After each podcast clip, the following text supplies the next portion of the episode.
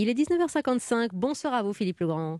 Bonsoir Wendy, bonsoir à tous. Direction ce soir la terre du rugby, la patrie de l'Ovalie. Bonsoir Bernard Laporte. Bonsoir Philippe. Joueur de rugby, entraîneur, sélectionneur, champion, expert, secrétaire d'État, vous êtes aujourd'hui le président de la Fédération française de rugby, mais aussi le vice-président du World Rugby et l'ambassadeur de la Coupe du Monde qui se tiendra en France en 2023. Bernard Laporte, l'Aveyron, entre autres, Rodez, Gaillac, ce sont vos points d'attache, les lieux où votre aventure sportive a commencé. Vous, le demi de mêlée, vous ne faites rien à demi, la passion est votre moteur. Derrière votre ballon ovale, il y a un humaniste à l'écoute des autres, fidèle en amitié. Parcourir vos victoires, vos défis, revient à feuilleter le livre des actualités que vous partagez avec les Français.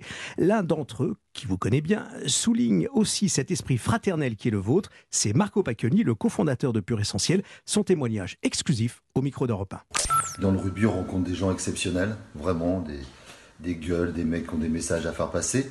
Et lui, pour moi, c'est la plus belle rencontre que j'ai eue dans le rugby. Je trouve que Bernard est un homme exceptionnel. Il a été quand même euh, deux fois, il a gagné le Grand Chelem. Quatre fois, il a gagné euh, le tournoi. Il a amené l'équipe de France en finale de la Coupe du Monde. Bernard Laporte, en écoutant Marco Pacchioni, votre ami, euh, je, voyais quelques moments d'émotion là dans vos yeux en l'entendant parler de la fraternité et puis de cette date. Hein, on va, s'y arrêter. Mais un petit mot sur cette émotion en l'entendant. Oui, bien sûr. ça fait toujours plaisir d'entendre des mots euh, sympathiques comme vient de les prononcer euh, Marco à mon égard. Donc c'est vrai que c'est quelqu'un que j'aime bien aussi, et Marco, parce qu'il a une réussite exceptionnelle. Mais au-delà de ça, c'est c'est quelqu'un qui a véritablement des valeurs. Je crois qu'il il, partage celle du rugby, mais il, aurait pu faire partie de ce monde-là. Il en fait partie maintenant puisqu'il est partenaire de notre fédération. Mais je pense qu'il aurait pu euh, euh, jouer. Il a l'esprit rugby, Marco. C'est une, c'est une évidence, tant dans l'entreprise que dans la fraternité. Voilà, c'est quelqu'un d'engagé, c'est quelqu'un de, fort et j'apprécie beaucoup. Bernard Laporte, on revient sur cette date hein, que vous avez choisi ce soir de partager au milieu de toutes ces passions qui sont les vôtres autour du ballon ovale. Il y a ce 14 juillet 1979, euh, une victoire et quelle victoire? Celle du 15 de France à l'Eden Park. On est en Nouvelle-Zélande. Bien sûr, quand on parle de la Nouvelle-Zélande, c'est la nation euh, mythique du rugby. C'est le Brésil euh, au football. Donc euh, moi j'avais 15 ans, hein, le 14 juillet 79, j'étais jeune bien sûr, donc 15 ans sur mon canapé, et la dernière action de cet ailier, Frédéric Coste, que j'ai eu l'occasion de rencontrer 30 ans après, euh, euh, qui sauve cet essai et qui fait que la France gagne à, à l'Eden Park, une gagne surtout en Nouvelle-Zélande quoi. Ça c'était c'était monstrueux. Alors moi qui étais passionné de rugby, et je suis sorti, je me rappelle très bien, je faisais des passes partout, je me disais c'est génial, ce sport est extraordinaire.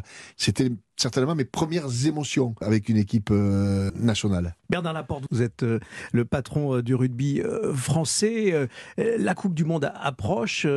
quel est le moral de, l'équipe du, du, 15 de France que vous suivez de près dans sa préparation? Oui, je crois qu'il est bon.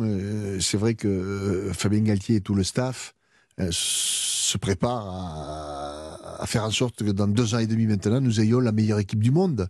Oui, je, je pense qu'en 2023, euh, l'équipe de France aura une très grosse équipe. Alors la préparation est importante, elle n'est pas que sportive et physique. Hein. Euh, la récupération fait partie de la, préparation. C'est pour ça qu'il y a eu aussi ce, rapprochement avec Marco Pacchioni et, et, Pure Essentiel. Euh. L'anecdote est marrante parce que d'abord, c'est vrai que Pure Essentiel, devient partenaire de la Fédération française de rugby. Marco n'était pas au courant et moi j'étais pas au courant côté fédération. C'est marrant parce qu'on est très amis et on n'était pas au courant.